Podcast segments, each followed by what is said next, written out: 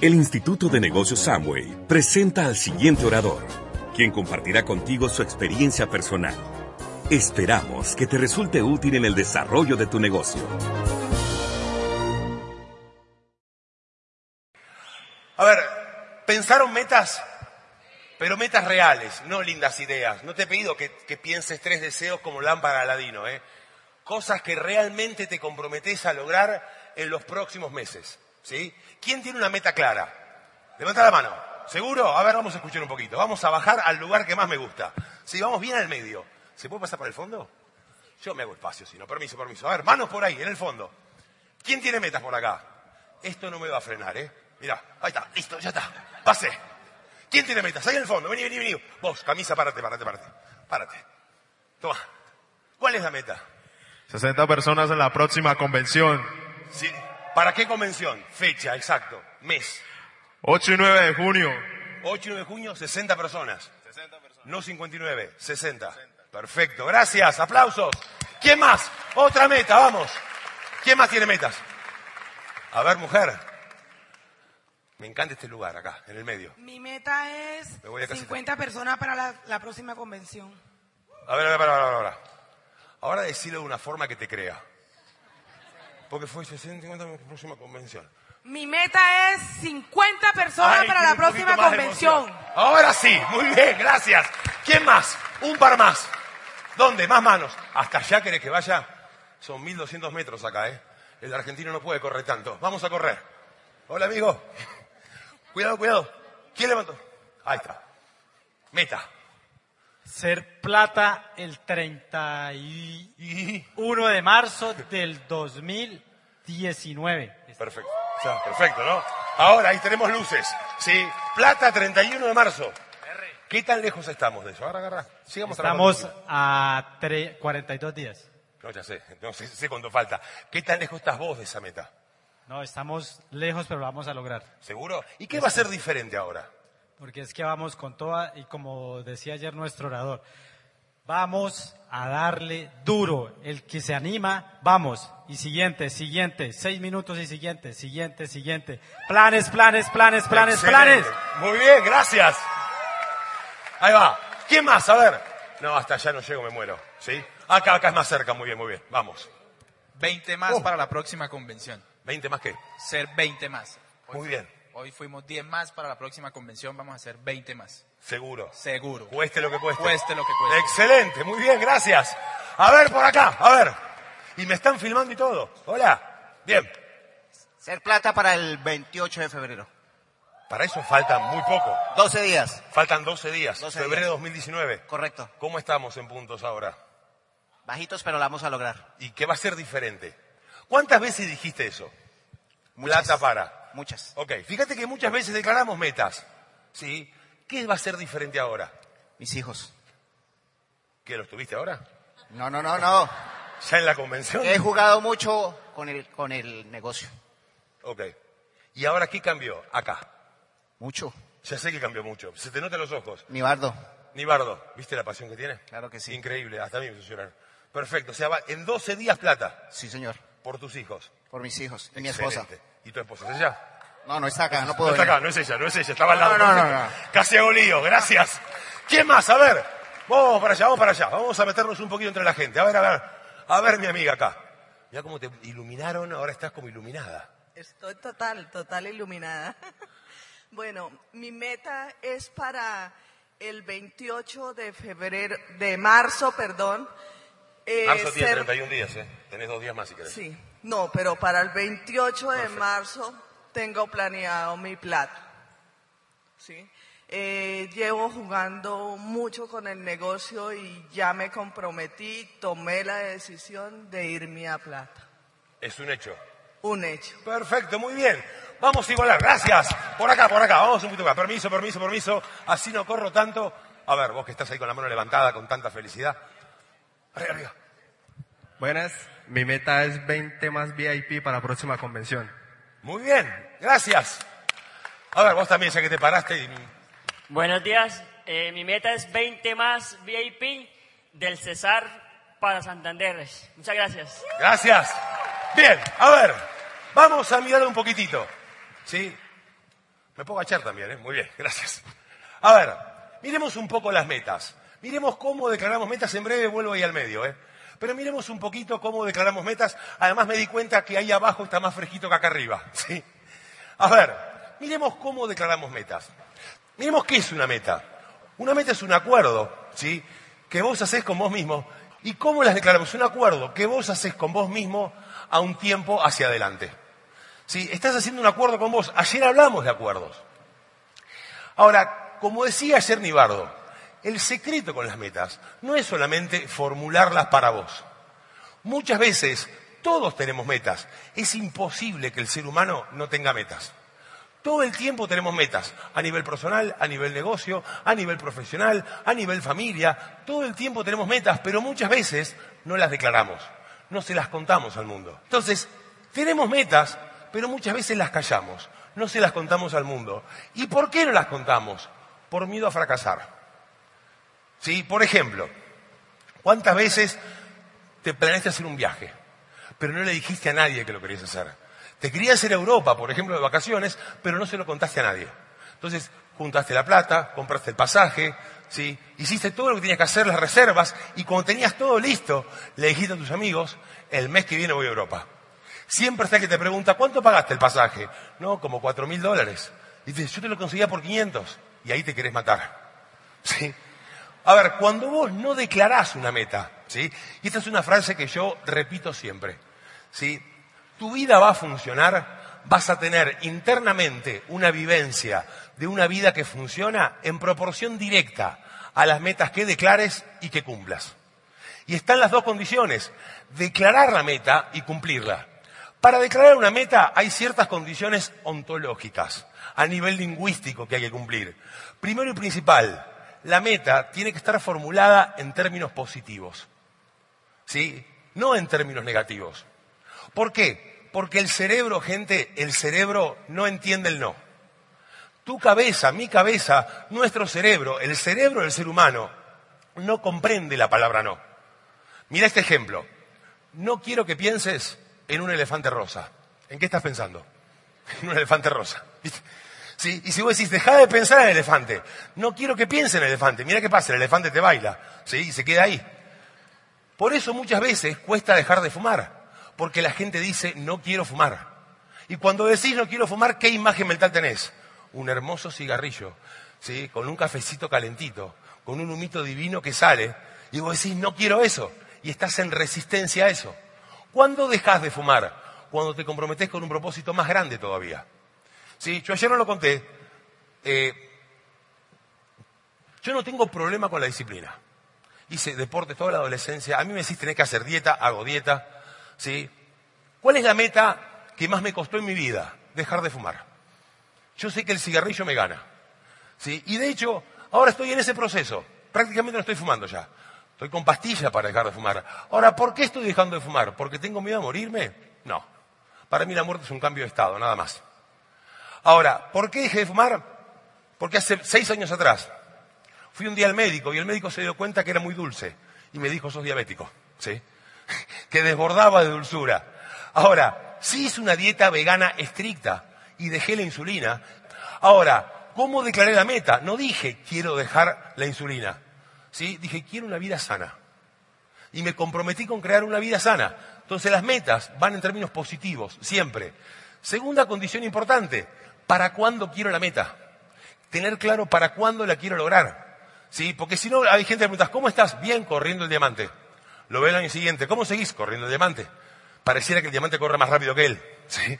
Entonces, también es poner, a veces el diamante corre rápido, hay que correrlo, ¿sí? Entonces hay que poner un para cuándo, ¿para qué? Para poder saber cómo llegar, ¿sí? Y por último, sí que sea medible, que sea mensurable, que mes a mes, día a día, hora a hora, yo pueda saber cómo estoy con esa meta. Ahora, la clave de todo esto está en aprender a declarar. Yo mira, hace como les contaron, más de, más de 20 años que trabajo en coaching. ¿sí? Los últimos 10 full time en coaching y los primeros 10 mitad coaching, mitad relación de dependencia. Ahora, una cosa que sí me di cuenta es que en el mundo hay un montón de gente y personas que quieren apoyarte. La gente naturalmente quiere servir y quiere ayudar. Cuando la empresa, mi empresa en Argentina, cumplimos cinco años, ¿sí? decidimos festejarlo pintando un colegio. Queríamos pintarlo en servicio. Entonces, llamamos a gente que hizo los cursos conmigo y los invitamos a participar de una jornada donde íbamos a ir todos a pintar un colegio. La idea nuestra era compartir con gente que hizo los cursos e ir a pintar un colegio de zonas pobres o carenciadas. ¿Qué fue lo que pasó? Hicimos una campaña en redes invitando simplemente a la gente a pintar. ¿Sabes qué empezó a pasar? Empezaron a llegar latas de pintura a la oficina. Y latas de pintura. Llegó un momento que tuvimos que publicar en redes, paren de mandar pintura. ¿Sí? Porque ya no entrábamos en la oficina. Y lo loco fue, no pintamos un colegio, pintamos 10. Y dejamos pintura para otros 10. Y lo único que queríamos era compartir un día. ¿Sí? Ahora, cuando vos declarás, ¿sí? La gente naturalmente quiere ayudar. Yo siempre cuento esto, ¿sí? Porque esto yo lo digo hace más de 20 años. Pero hay veces que cosas que digo y no las aprendí del todo. Y te cuento un ejemplo, algo me pasó a mí. Hace unos años todavía trabajaba en la industria farmacéutica, ¿sí? Y habíamos tenido, yo manejaba negocios en el exterior. Y habíamos tenido un problema con el registro de un producto en Chile. Es demasiado técnico para contarlo, pero nos habían rechazado los registros de un producto en Chile. Me llaman los dueños de la empresa un día a la tarde, subo a verlos y directamente me dan la carpeta con los registros, me dan un pasaje en avión y me dice, te vas a Chile mañana a la mañana, ¿sí? Soluciona esto. Yo estaba tapado de trabajo en la Argentina, pero tapado. Debería haber dicho que no. ¿Sí? ¿Qué fue lo que pasó? Eran los dueños, ¿sí? Me, costó el tema de presión jerárquico y no dije nada, así que agarré los pasajes, agarré la carpeta con los registros y me fui a casa. Ahora, cuando yo debería haber dicho que no y no digo que no, me enojo conmigo. Y cuando yo me enojo conmigo soy insoportable. Me quiero escapar de mi cuerpo. Entonces me fui a casa enojado. Sí, pero no puede ser, soy un estúpido, nunca digo que no, al final estoy tapado de trabajo acá, sí, por, por no saber poner un límite, llegué a casa, me acosté enojado, me levanté más enojado todavía y me levanté a las 2 de la mañana porque el vuelo salía a las 7 y tenía que ir al aeropuerto. Llegué al aeropuerto enojado, ¿sí? me subí al avión enojado. ¿sí? Me acuerdo que me, subí al avión y al lado mío, en serio, al lado mío se me sentó, hay chilenos acá, puedo criticar tranquilo, se me sentó un chileno que evidentemente quería hablar.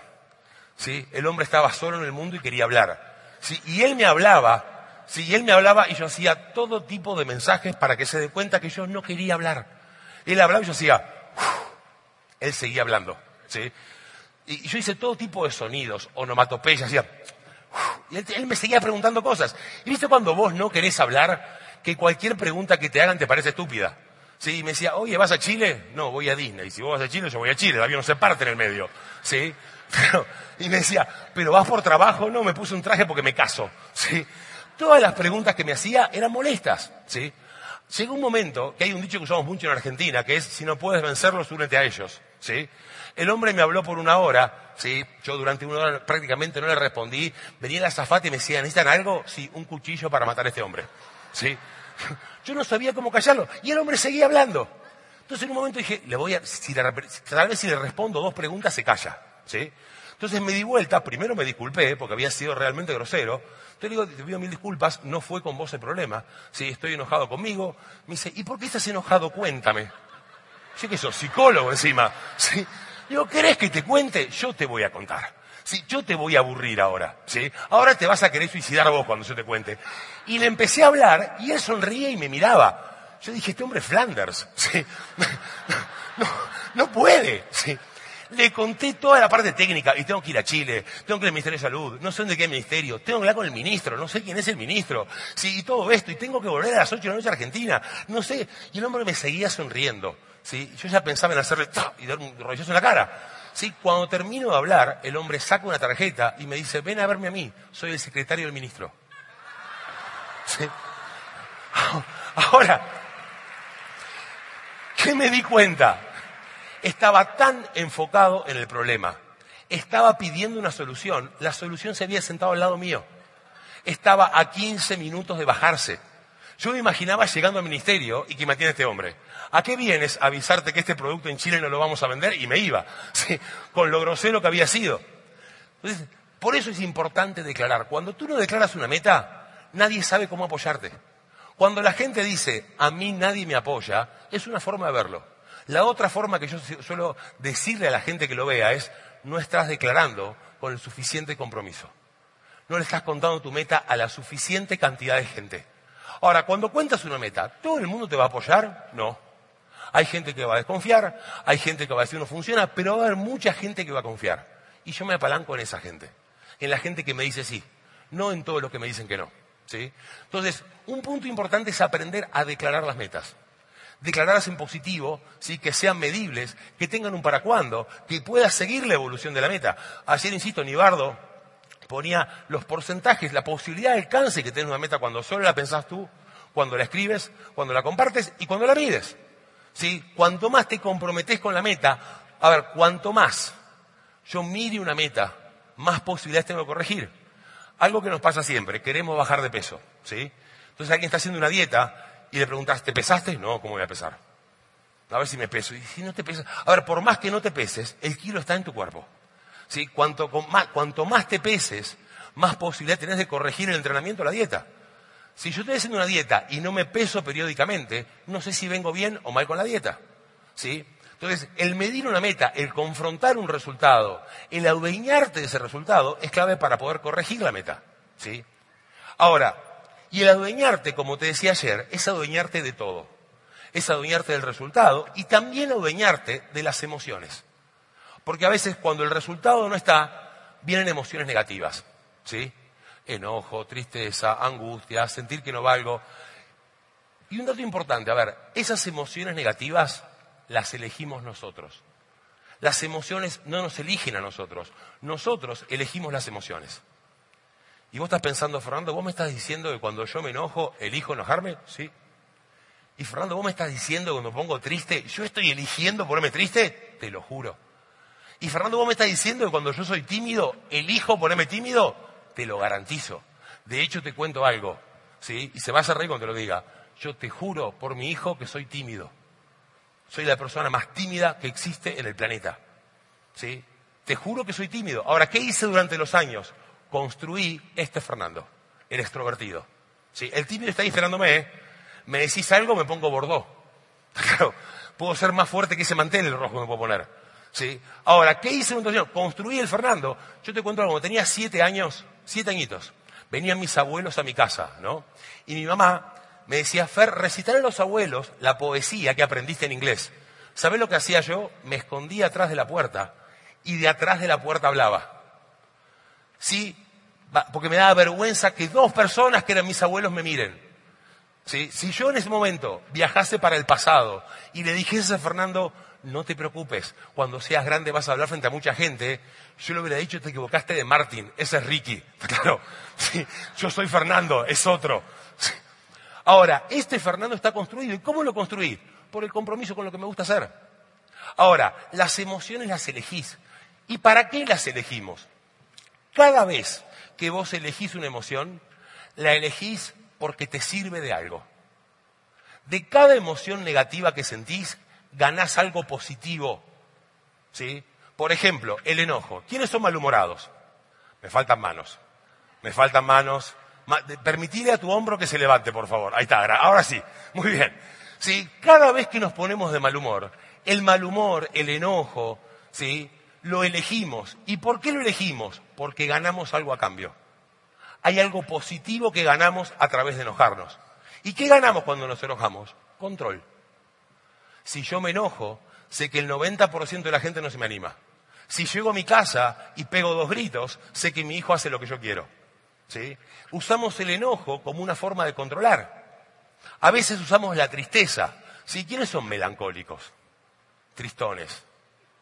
Faltan, faltan. Decirle a tu hombro que te deje levantar la mano. Gracias, ahora sí. ¿Sí? La tristeza, la melancolía, es una emoción que elegimos como una forma de ganar atención. Porque la gente que me quiere, cuando me ve triste, ¿qué hace? Se enfoca en mí. Me dice, ¿qué te pasa? ¿Y qué le decís? Nada. ¿Sí? Porque a través de la tristeza, la gente que me quiere se ocupa de mí. ¿Está claro? De la timidez. La timidez es una emoción que elegimos para qué? Para protegerme. Si no me muestro, nadie me lastima. Entonces, de cada emoción negativa, ganás algo siempre. Siempre hay algo positivo que ganás a raíz de elegir una emoción negativa. ¿Sí? Ahora, si vos lo ves hasta ahí decís, esto no suena tan mal, pues yo me enojo, controlo, está bueno, ¿sí? Si me pongo triste y obtengo atención, está perfecto.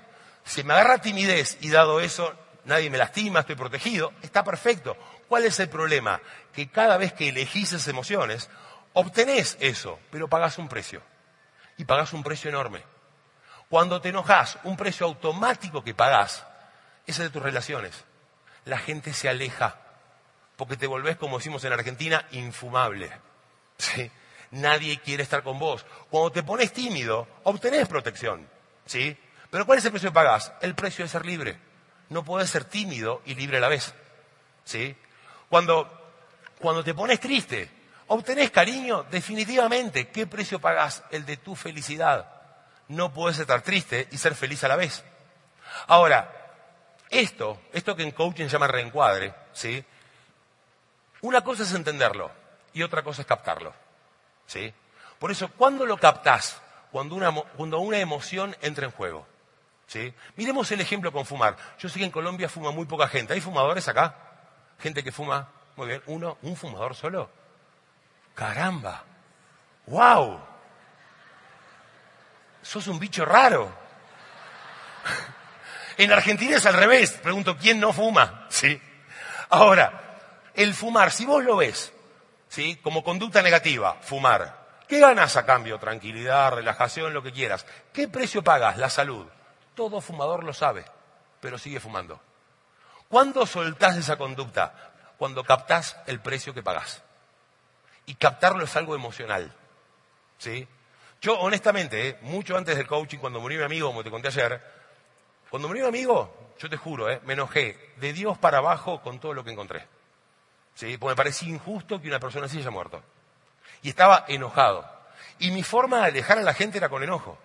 Ahora, me acuerdo que después de hacer coaching, ¿sí? Y ya estaba mirándome y estaba trabajando mucho conmigo, porque el primer trabajo en coaching es conmigo, ¿sí? Antes de trabajar con otro, hay que trabajar con el más difícil, conmigo. Estaba en casa, ¿sí? Yo tengo una hermana, una hermana dos años menor, y había pasado un problema en mi casa. Yo me acuerdo que, y ese problema que había pasado no me habían contado nada a mí. Y me contaron mucho después del problema. Y yo me acuerdo que estábamos en casa con mi mamá, con mi hermana, y yo les dije, ¿cómo no me contaron esto a mí? ¿Sí? Y la respuesta de mi hermana fue contundente. Me dijo, ¿para qué te vamos a contar si siempre te enojas? Y ahí me di cuenta el mensaje que daba con el enojo. ¿Sí? Porque si hay dos mujeres importantes en mi vida, son mamá y mi hermana. Y mi esposa, pero esa la conocí después. Mamá y mi hermana estuvieron siempre conmigo. Y son las dos mujeres que más amo en el mundo. Y el mensaje que les daba a ellas con el enojo es, no pueden contar conmigo. ¿Sí? Entonces, cuando vos mirás las emociones, realmente vemos a las emociones como que las emociones nos eligen a nosotros. Y en el fondo, nosotros elegimos a las emociones. Y las elegimos porque nos sirven. ¿Cuándo las dejás de elegir? Cuando captás el precio. Ahora, ¿cuándo un ser humano capta el precio? Hay dos opciones. Una es cuando se harta del resultado. Cuando decís ya no quiero más, decir no califico, no califico, cuando me harto. ¿sí? Que es el camino que lamentablemente usa la mayoría de la gente. Y la otra es cuando se compromete con lo que quiere. Ahora vamos a hablar de eso en unos minutitos. ¿sí? Ahora, ¿qué es lo que pasa con las metas? Yo tengo una meta, la tengo definida, la tengo clara. Vos estás acá sentado, estás sentada y tenés tu meta para agarrar mañana, ¿sí o no? Ya querés salir incendiado a comerte a Bucaramanga, ¿sí? a meter a auspiciar gente, ahí para Diamante, tenés un montón de cosas que querés hacer, ¿sí o no? ¿Vamos a Diamante o no vamos a Diamante? Mira que yo no veo. Tiene la ventaja que no los veo con la luz, tengo una luz en los ojos. Ahora, cuando vos tenés la meta, ¿sí? vos no estás cerca de la meta, estás lejos de la meta. ¿Y cuál es qué es lo que tenés que hacer entre una convención y otra? Simplemente recorrer ese camino hacia la meta. Ahora, ese camino, ¿ese camino es fácil de recorrer? es tipo todo, todo servido. ¿Sí? Salís de acá y una persona te dice, hola, ¿cómo te va? Me gustaría que me auspicies y tengo 10.000 puntos para hacer. ¿Te parece mucho o te parece poco?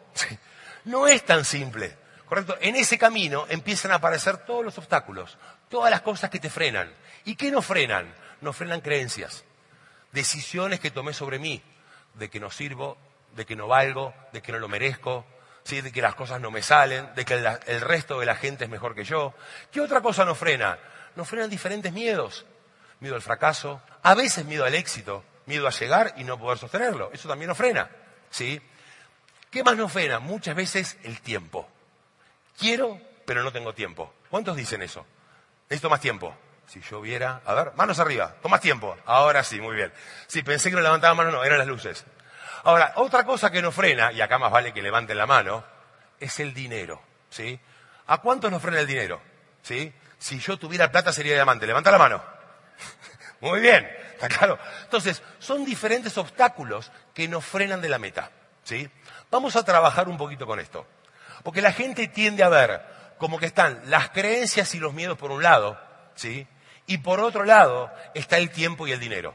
Vamos a hablar claro, ¿sí?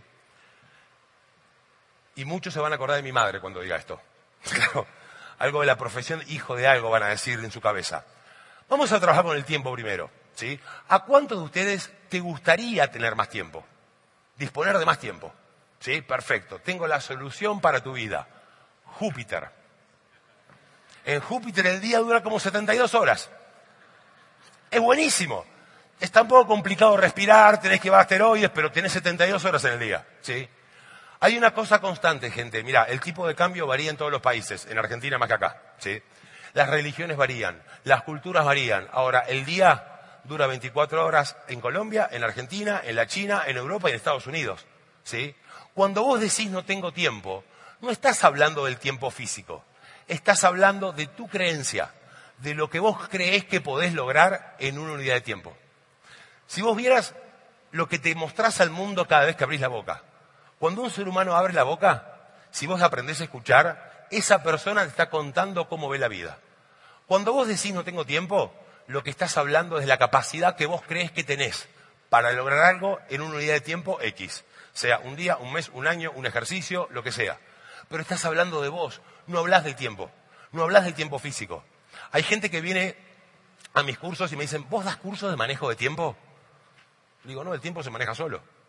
Si lo querés manejar, agarrar un reloj y empezá. Uno, dos, contar los segundos. ¿Sí? El tiempo se maneja solo. Ahora, cuando decimos no tengo tiempo, de lo que estamos hablando realmente es lo que yo creo que puedo lograr en una unidad de tiempo. Mira este ejemplo. Si a mí me pasó en la facultad. Estaba en la facultad y te dicen dentro de dos meses tenés un examen. ¿Qué haces? Empezás a estudiar tranquilo. Capítulo 1. ¿Sí? Y lo lees. Cuando terminas, ¿qué haces? Lo repaso, porque es la raíz, es la base. ¿Sí? Y después lees un poquito del 2. Y cuando terminas el 2, ¿qué haces? Volvés al 1, porque la raíz es la base del todo. Para hacer el cuento corto, ¿sí? llega el día anterior al examen y vos tenés dos certezas.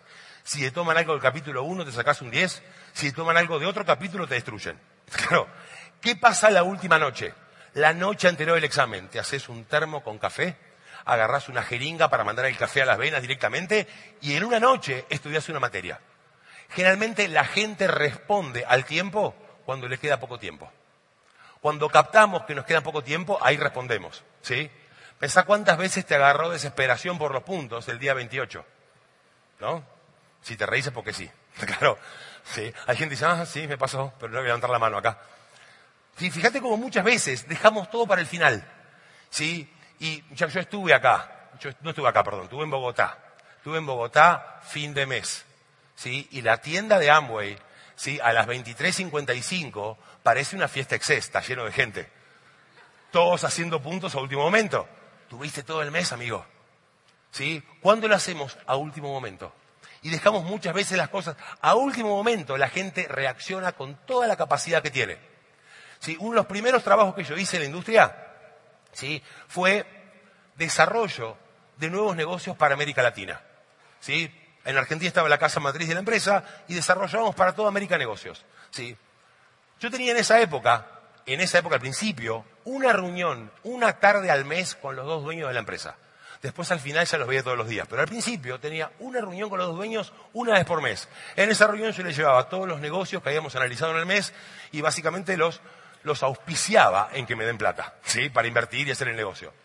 Ahora, a veces, ¿qué pasaba? El día, de, el día ese de la reunión a la mañana, llegaba a mi equipo una propuesta de un negocio interesantísimo y yo no quería esperar un mes para llevárselo, pero quería que mi equipo lo analicen rápido. ¿Sabes a quién se lo daba? Yo tenía 14 personas que trabajaban en el equipo conmigo. ¿Sabes a quién se lo daba? Al que estaba más ocupado. A ese. Si en la pantalla de alguno veía algo así como Facebook, Google, a ese no. Al que estaba tapado de cosas, a ese se lo daba. Y había una técnica. Pasaba con la carpeta por detrás del escritorio, se la tiraba encima y decía, quiero esto para las 2 de la tarde. Y yo seguía caminando. se escuchaba algo de Fernando, algo de mi madre, yo seguía, yo seguía. ¿sí? Esa persona que hacía, Fernando, te voy a matar, acomoda todo rápido, lo hacía rápido, me lo traía a mi oficina y me decía, toma, acá está, no me pidas colores en los gráficos. Pero lo hacía rápido. Si se lo daba a alguien que estaba libre, ¿qué iba a hacer? Lo que hacemos todos. Tenía tiempo, entonces iba a hacer, Fer me pidió esto, voy a hacer un café. Así pienso mejor. Se hacía el cafecito. Volvía. Voy a bajar a un cigarrillo, así me concentro mejor. Y empezaba a perder tiempo. ¿Sí? Entonces yo cuando lo quería rápido, se lo daba al que menos tiempo tenía. Porque el ser humano reacciona con el tiempo cuando le queda poco tiempo. ¿Sí? A todo nivel. De hecho, incluso como seres humanos, como personas individuales, yo he visto millones de personas que se transformaron cuando les avisaron que se iban a morir. Porque yo digo, esto es la desgracia del ser humano. Todos nosotros tenemos una fecha de vencimiento. ¿Sabes lo que no sabemos? ¿Dónde le imprimieron? Tú te compras un yogur y dices, esto vence en un mes. Un humano también vence, o el cuerpo vence, pero no te dicen cuándo. Entonces siempre decimos, mañana digo te amo, ¿sí? o califico el mes que viene, postergamos, como si tuviéramos la certeza de que vamos a estar. Vamos con la otra que a mí me gusta más. Y acordate de no enojarte conmigo. Vamos con la plata. Acá sí quiero ver manos levantadas. ¿Quién quiere ganar más plata? Ahora sí. Muy bien. Ahora sí, esas fueron manos muy honestas. ¿sí? Algunos levantaron las dos por las dudas que no los vea, ¿no? Bien. Ahora, empecemos por decir la verdad. En este momento estás ganando la cantidad de plata que tu sistema de creencias te permite ganar. ¿La querés un poco más directa? En este momento estás ganando la cantidad de plata con la cual estás cómodo. ¿La querés cruda, cruda, cruda? ¿Seguro? En este momento estás ganando la cantidad de plata que vos decidiste que valés. No tiene que ver con Amway, no tiene que ver con tu equipo, es lo que vos decidiste que valés. Si no estás calificando, si no estás ganando el bono que querés ganar, es porque inconscientemente decidiste que no lo mereces o que no vales eso. ¿Sí? Ahora, cuando no llegamos a un resultado, lo ponemos afuera. Y con la plata, gente, con el dinero, generalmente con el tiempo, lo que surge, lo que te limita, son creencias relacionadas con tu capacidad. ¿sí? No hay nada más que eso. Creencias que están asociadas a qué tan capaz te sentís. La plata, las creencias son mucho más amplias que el dinero. ¿sí? Yo me acuerdo hace años, estaba haciendo coaching personal a un empresario en México. Le había dado unos cursos y me pidió coaching personal. Y a mí no me gusta mucho el coaching uno a uno. Me gusta más el coaching de grupos. ¿sí? Pero en ese momento hacía administración de empresas, le pregunté, ¿para qué crees coaching? Y él me dijo, y quiero coaching porque tengo una empresa y está exitosa. Le digo, ¿y cuál es el problema entonces? Me dice, que la voy a fundir. Le digo, ¿cómo sabes que la vas a fundir? Me dice, pues ya fundí dos. Dice, y cuando llegue a este punto, las quiebro. Entonces me interesó, combinó dos pasiones mías, que es la administración y el coaching, y empecé a trabajar con este hombre. ¿Sí? Mucho por Skype, ¿sí? El Skype de esa época era complicado, porque no fluía la imagen, vos lo veías como cortado, parecía breakdance, ¿sí? Pero trabajé mucho por Skype y cuando viajé a México, estuve haciendo una sesión fuerte con él. Y en un momento, ¿sí? lo empecé a corralar. Y a este hombre, un hombre muy católico, se le cayó esta frase, ¿sí? Me dice, ¿pero qué crees que haga si Dios no quiere a los ricos? Yo digo, ok, frenemos acá. Digo, si interpretaste tan mal la Biblia, ¿sí? Y pensás que Dios no quiere a los ricos, y la interpretaste así literal, ¿sí? Y tenés que elegir entre Dios o la fortuna, por, por cómo sé que sos, elegí a Dios, ¿sí? O si no, buscate un teólogo, un sacerdote que te ayude a interpretar bien la Biblia, porque no está diciendo eso, ¿sí? Pero fíjate cómo una creencia religiosa se metía inconscientemente en su producción de dinero. ¿Sí? U otra cosa, a ver, yo sé acá quizás en y no pasa porque vos sabés por lo menos lo viste en ejemplos de tarima, de gente que hizo mucho dinero rápido. Pablo de Benedetto, lo conocen en Argentina, Pablo calificó a diamante en menos de dos años. ¿Sí? Entonces, se ve que es posible, pero muchas veces cuando nos dicen esa persona hizo dinero rápido, ¿qué, tenemos, qué tendemos a decir? Hmm, algo habrá hecho. Tendemos a desconfiar del que hace dinero rápido. De hecho, fíjate cuántas veces contás un plan y le contás a la gente la posibilidad de que puede ser millonario, viajar por el mundo, ¿sí? tener una prosperidad económica en poco tiempo. La gente dice, algo raro hay ahí, eso no puede ser. ¿Por qué? Porque estamos seteados, estamos programados a que ganar plata lleva tiempo. ¿sí? Y cuando te muestran algo que es rápido, tendemos a desconfiar. Ahora, si yo desconfío de alguien o de algo que me da la posibilidad de ganar plata rápido, difícilmente yo logre ganar plata rápido. ¿Se entiende lo que estoy diciendo? Yo cuento siempre esto. A ver, cuando tenía 15 años, hace 10 años atrás, un poquito más, ¿sí? Cuando tenía 15 años, mi papá, ¿sí? Papá ya falleció, pero mi papá vino un día y me dijo, mira, yo trabajo, yo cobro un sueldo, no te voy a dar plata cada vez que vos quieras, ¿sí? Te voy a dar plata una vez por mes. Me dijo, de tu comida, de tu educación, ¿sí? De tu ropa y de, de tu casa me encargo yo porque soy tu papá. Pero para tus viáticos, para tus salidas, te voy a dar plata una vez por mes. Bien, yo dije, perfecto, papi. El primer día me dio plata, ¿sí? Día uno del mes. Ese fin de semana fue increíble. Increíble fin de semana. Lo recuerdo como 35 años después, me sigo acordando de ese hermoso fin de semana. ¿Sí? Al día 3 del mes, día 3. Fui a verlo, papá, falló. Un error técnico de 27 días. ¿Sí? Necesito más plata. Me miró me dijo, ya te di. Digo, ok, papá, pero ¿entendés que falló? ¿Sí? Necesito más plata. Me miró y me dijo, ya te di. Digo, ok, papá, ahí ya empecé a negociar. Papá, el colegio. El colegio queda a 50 cuadras. Plata para el Transmilenio. Ya te di. Papá, voy a tener que caminar. Lo siento. Cuando un hombre no puede convencer al padre, ¿qué es lo que hace? Va a la mamá. Todo hombre que sepa manejar su cara sabe que a mamá la puede. ¿Sí? No hay hombre que con la cara correcta no pueda manejar a mamá. Entonces fui, produje la cara de perro cocker, ¿sí? Como sufrido, y entré, mami, mamá se ha vuelto y me dice, salí de acá, tu papá se divorcia. ¿Sí? Papá me había ganado de mano, la llamó y le dijo, no se te ocurra darle plata. ¿Sí? Ahora, ¿qué pasó ese mes? Yo te juro que me sentía el chavo. ¿Sí? Me levantaba a las seis de la mañana, empezaba a caminar al colegio, 50 cuadras. A veces salíamos a comer y volvíamos a la tarde. Sí, yo no volvía a casa, eran 50 cuadras por un lado, 50 para el otro. Hice ayuno, me hice budista casi. ¿sí? Ahora, al mes siguiente, cuando papá me dio plata, mira, todavía no estaba el Excel. ¿sí? Pero me hice un proyecto de inversión, hice ahorros, me volví prestamista. ¿sí? ¿Qué le agradezco hoy a mi papá? A lo largo de mi vida, ¿sí? en los últimos 30 años, hubo momentos que gané mucho dinero. ¿Sí? Hubo momentos que no gané dinero porque renuncié y no estuve ganando nada. Ahora, nunca más tuve el miedo a quedarme sin plata. Yo te cuento algo, esto lo conté, nunca lo conté en una convención esto, ¿sí? Cuando me estaba entrenando para coach y estaba por dar curso en público, al principio me asistían del fondo, había dos yankees, ¿sí? Que escuchaban mis cursos del fondo y me iban corrigiendo las cosas. Y siempre en algún momento del curso alguna, algún error cometía. Por menor que sea, algo cometía. Y un día me agarran los dos. Y me empezaron a decir, ¿pero qué te pasa? ¿Por qué haces esto? ¿Por qué siempre voy a usar término argentino? Y, yo no sabía qué decir. Y en un momento se me cayó esto. Dije, tengo miedo a perderlo todo. ¿Sí? Ya era gerente en una empresa. ¿Sí? Tenía, una, tenía un muy buen pasar. Yo decía, me voy a empezar esto de coaching y cosas raras y a ver si ya estoy bien. ¿Sí? Tengo mi carro, tengo mi departamento, ¿sí? Tengo mis vacaciones, tengo mi dinero. Y esto de estar con gente, lágrimas, ¿para qué? ¿Sí? Dijeron esto, no dijeron nada. No dijeron nada.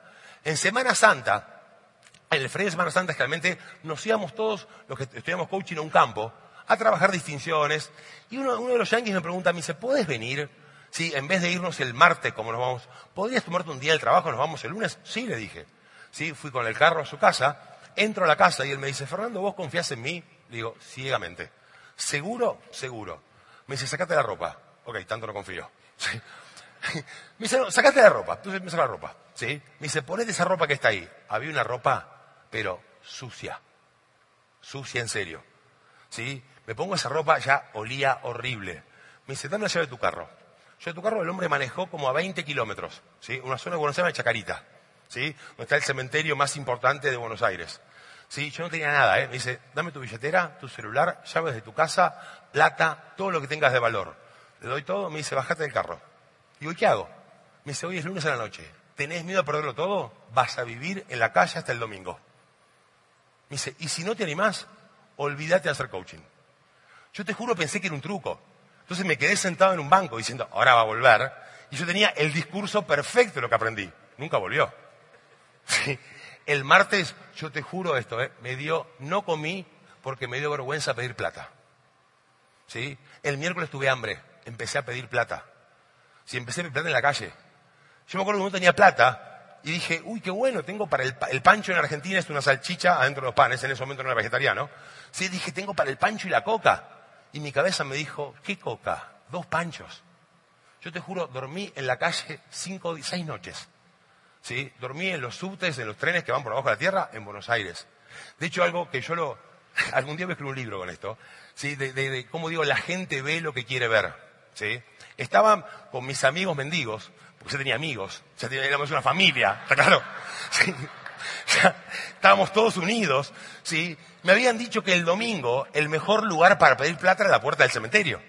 Sí, porque la gente va a ver a sus, a sus muertos, entonces están como más sensibles. Entonces nos pusimos todos en la puerta del cementerio. Yo estaba, esto te lo juro, ¿eh? estaba sentado en la puerta del cementerio y veo venir un gerente de la empresa. Y yo dije, ¿y ahora qué hago? Y en un momento mi cabeza me dijo, no te va a conocer. El tipo no espera verte de mendigo siete días sin bañarte en la calle. Y vos veías que el tipo venía caminando y me miraba, ¿no? Como diciendo, ¿y este se parece a Fernando? Y yo lo miraba fijo. Cuando lo tuve enfrente hice así. Y el tipo sacó, me dio plata. Sí, al otro día bajaba en la empresa y me miraba. Y, yo le decía, ¿te gustó? Ahora, ¿qué fue loco? Para el domingo, te juro, ya tenía ahorros. Ya tenía ahorros, ¿sí? Ya les había enseñado a mis amigos cómo ahorrar, ¿sí? Sutilmente les di algunas clases.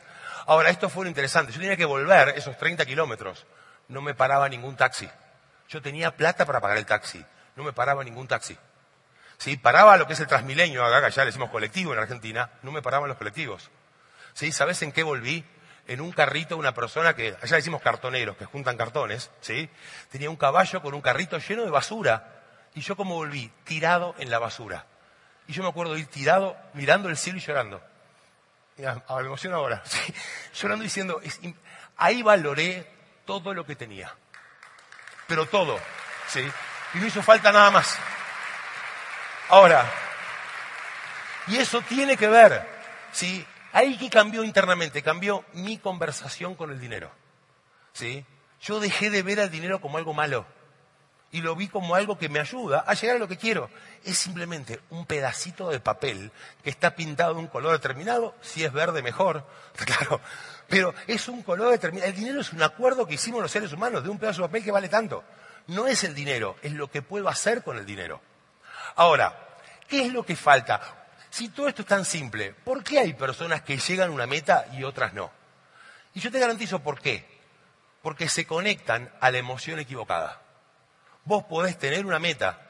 El tema no es la meta como la formulás, sino a la emoción que te conectás cuando formulás esa meta. ¿sí? Y yo siempre digo esto en coaching. Hay dos emociones básicas, gente, nada más. Hay dos emociones básicas que nos definen como especie. Una emoción es el amor. ¿sí? El amor es natural. El amor es eso, una madre y un hijo. ¿sí? El yo me acuerdo cuando mi hijo nació, vos pensé una cosa, cuando una persona nace, el acto de nacer es frustrante para el ser humano. ¿sí? Estás en un ambiente líquido, divino, y de repente mamá pujó, ¿sí? y rompió bolsa, y naciste, y encima con la mala suerte que pujó en América Latina, hubiera pujado en Europa, en otro lado, acá se le ocurrió pujar. ¿sí? Claro. Ahora, y de repente tuviste que tomar aire, respirar, ¿y qué hace el chico? Se frustra. Y cuando se frustra, ¿qué hace? Llora. ¿Qué hacen los médicos? ¿Dónde lo ponen? En el pecho de mamá. Y se calma. Mi hijo nació en los llantos, lo puse en pecho de mi esposa y se calmó. De hecho, viste que las madres tienen como una conexión con los hijos que los hombres no logramos. Yo me acuerdo, mi hijo estaba de noche y hacía, ah, mi esposa decía, anda que tiene frío, tápalo.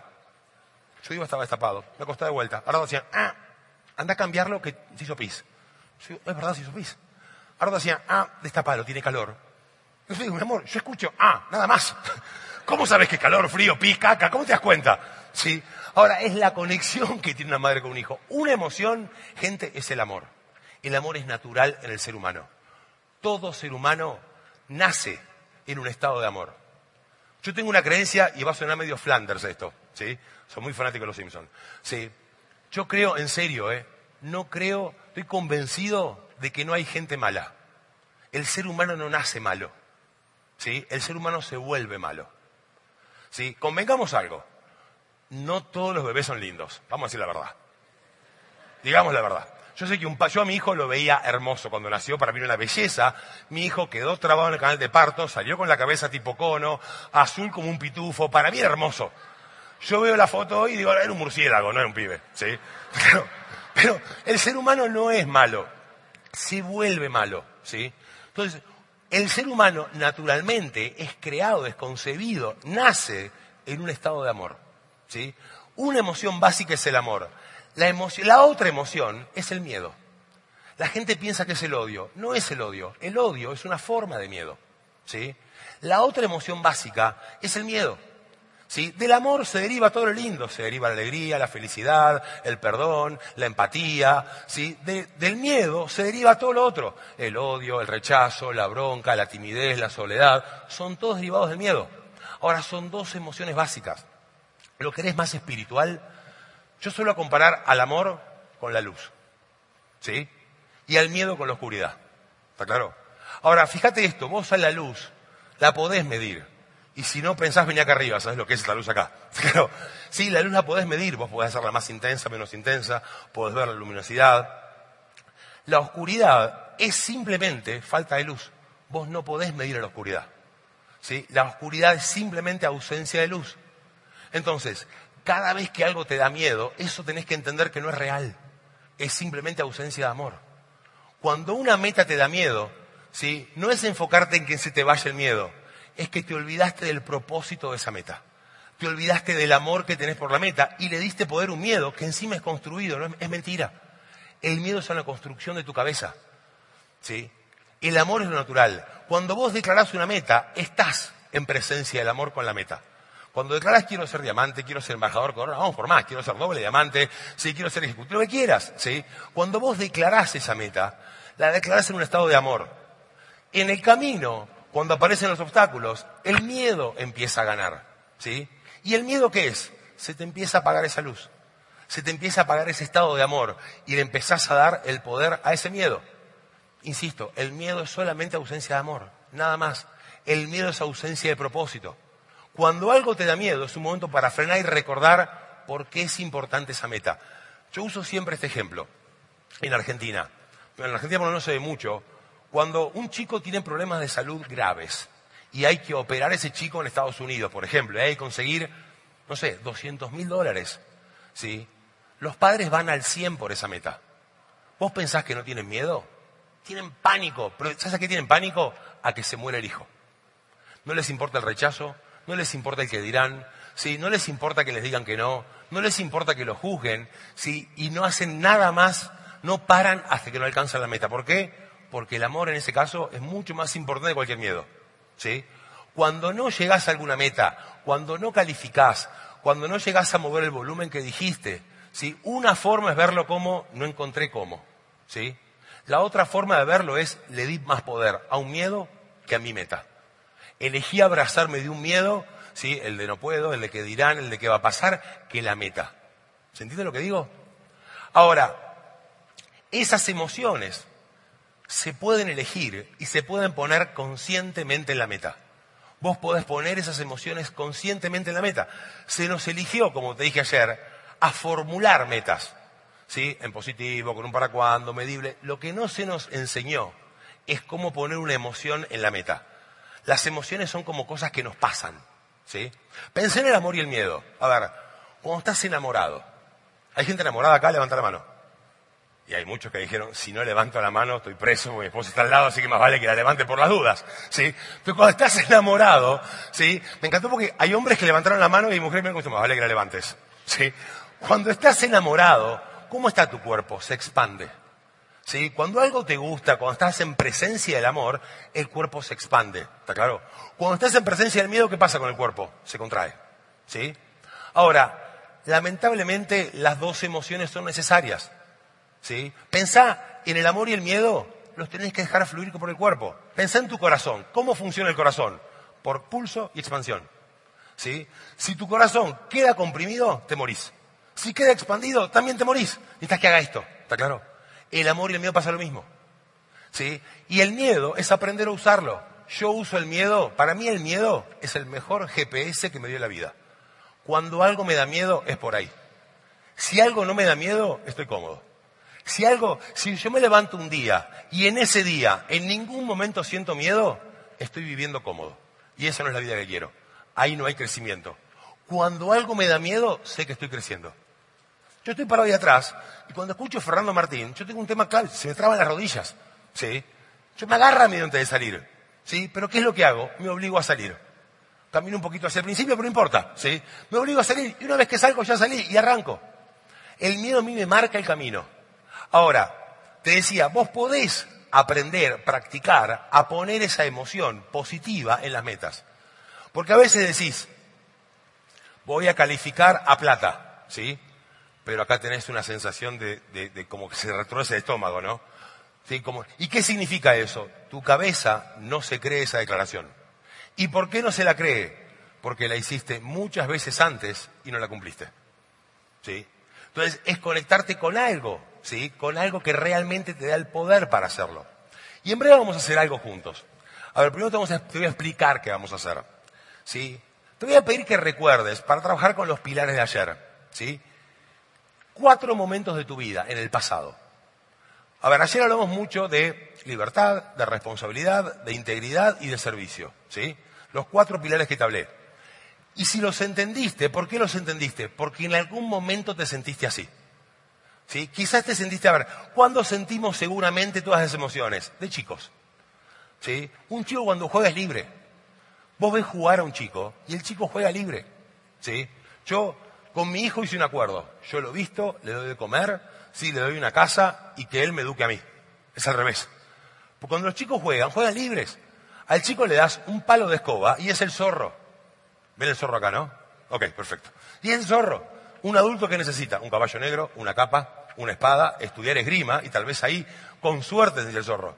El chico puede inventar y puede crear de la nada. Entonces, hubo momentos de tu vida, ¿sí? Quiero que pienses en un momento en el que más libre te sentiste. Todos tienen uno en mente, ¿eh? Puede ser, y no tiene que ser con el negocio. Puede ser de chicos jugando al fútbol, de niñas jugando con las muñecas, en unas vacaciones en familia, el momento en que más libre te sentiste. Y no me refiero a libre financieramente, sino libertad como estado. ¿sí? La libertad es un estado interno.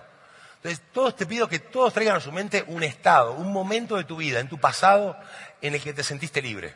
Y que lo recuerdes en detalle. ¿eh? En breve te voy a hacer acordar de cómo tenías el cuerpo, de cómo estabas parado cuando te sentías libre, todo eso. ¿Todos tienen un estado en mente de esos? ¿Todos se acuerdan de un momento de libertad? Uno, no importa que hayas sido en el jardín de chiquitito jugando, pero hubo un momento de tu vida, si vos buscás la libertad, es porque en algún momento la sentiste. Si no, no la podés buscar. ¿Sí? Después te voy a pedir el momento de tu vida en el que más poderoso, responsable te hayas sentido. ¿Sí? Y de vuelta, puede ser jugando algo de chico. ¿Sí?